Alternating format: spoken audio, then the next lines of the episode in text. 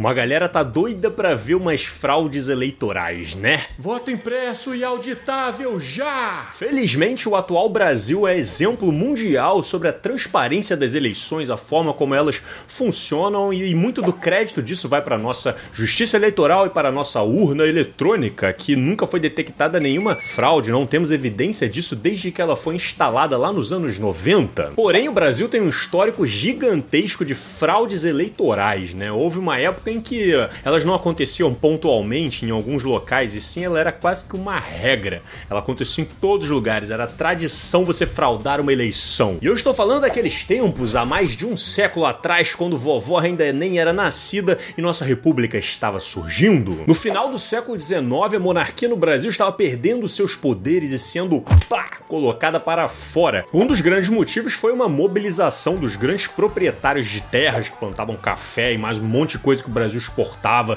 e trazia dinheiro para cá, que era uma galera poderosa pra cacete da época que ficou indignada porque a família real simplesmente aboliu a escravidão sem que eles recebessem uma indenização por isso. Ah, mas vê se pode? Vocês estão é roubando a minha propriedade humana. O meu avô comprou a avó desse escravo aí, então hoje o neto dela é minha propriedade. É porque eu mereço!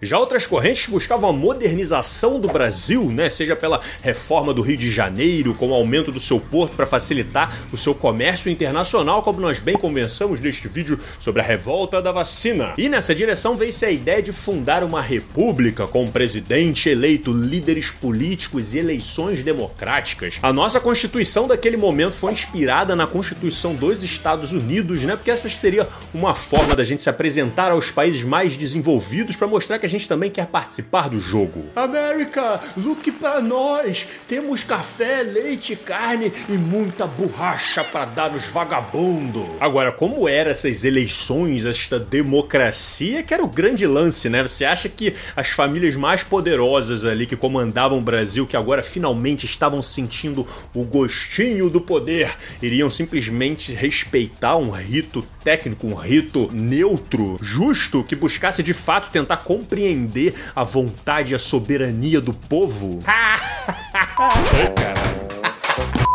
Pariu.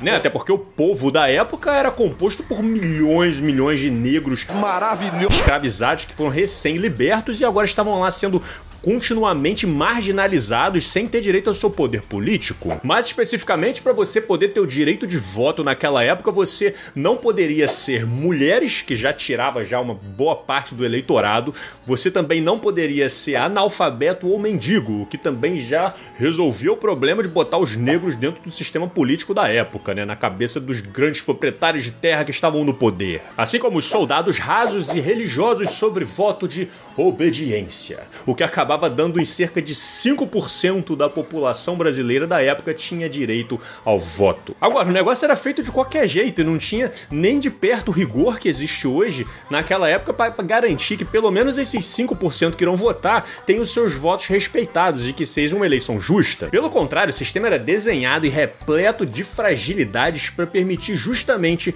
que aquelas mesmas famílias sempre estejam ali assumindo o poder. República do Café com Leite não é à toa que este período recebeu este nome, porque existiam ali duas grandes famílias, uma voltada para a produção de café na região de São Paulo e outra para a agropecuária ali voltada na região de Minas Gerais. E eles tinham um acordo de ficarem alternando lideranças. A cada eleição, um presidente seria colocado no poder. Ah, eu tomo meu cafezinho de hora em hora. Com leite, então, fica melhor ainda. E um dos mecanismos para viabilizar esse sistema era o chamado de coronelismo, que basicamente eram grandes proprietários de terra, geralmente alinhados com os interesses das oligarquias, das grandes famílias poderosas, e eles ganhavam esse título de coronel para fazer uma espécie de controle social de toda aquela região em que eles controlavam, em que eles mandavam. Então a gente tinha esses coronéis espalhados por tudo quanto é município do país e eles eram um dos principais responsáveis por orquestrar e estruturar as eleições locais. Pra vocês terem uma noção de como é que o negócio era bagunçado, cara, para começar o voto não era secreto. As pessoas pessoas iam até lá na, no local de votação, assinavam lá na, na planilha, anotavam num papelzinho que jogava lá numa urna,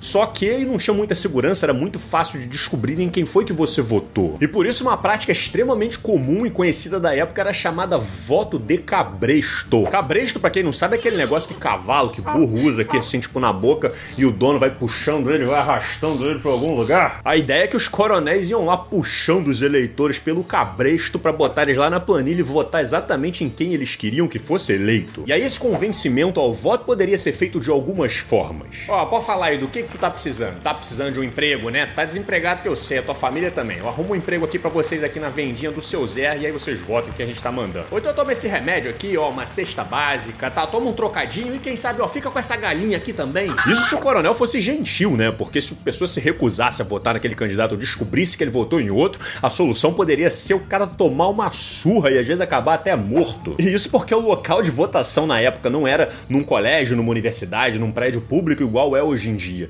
E sim, geralmente acontecia nas casas de alguma liderança política. Então você imagina você votar no acampamento de uma liderança política cheio de capangas armados em volta monitorando para tentar eleger a oposição. Opa, dá licença, é aqui mesmo que eu assino?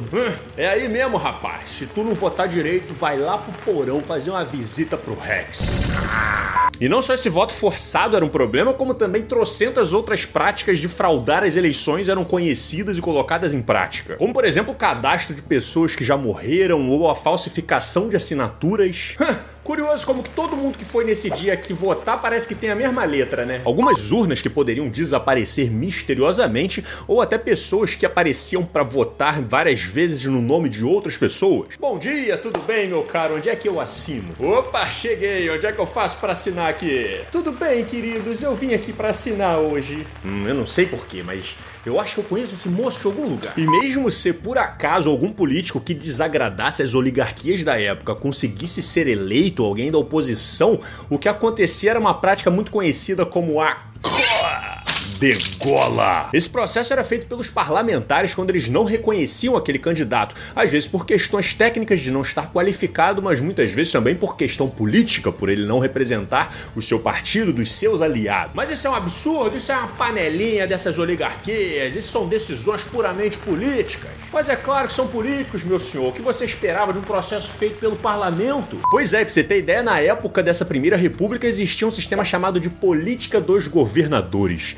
que que nada mais é do que um toma lá da cá gigantesco em que os governos estaduais poderiam fazer o que eles bem entendessem sem restrições desde que eles estivessem de acordo e totalmente aliados ao governo federal. Ó, oh, vocês fazem o que vocês quiserem aí, cuida da terra de vocês, desde que sempre que a gente mandar vocês obedecem. Tamo combinado? Pois é, uma república em que claramente não havia espaço para oposição. Um dos casos mais irados e emblemáticos desta primeira república foi 1910, quando o senador Rui Barbosa tentou a presidência e perdeu perdeu para o Marechal Hermes de Fonseca. Ele ficou indignado e bateu o pé de que a sua eleição não tinha sido justa. Ô meu querido, se o senhor não está satisfeito com o resultado, o senhor pode entrar com recurso que a nossa comissão aqui depois vai analisar. Ah, mas eu vou entrar com meu recurso sim, ó. Isso aqui é tudo evidência dessa fraude que vocês estão cometendo. Pois é, o cara compilou tanto material, tanto recurso sobre essa suposta fraude que a impugnação acabou se tornando um livro de dois volumes. E essa farra toda só foi começar a melhorar um pouco depois que colocaram juiz juízes ao invés de políticos para administrar essas sessões eleitorais. Assim como pela implementação do Código Eleitoral em 1932 por Getúlio Vargas,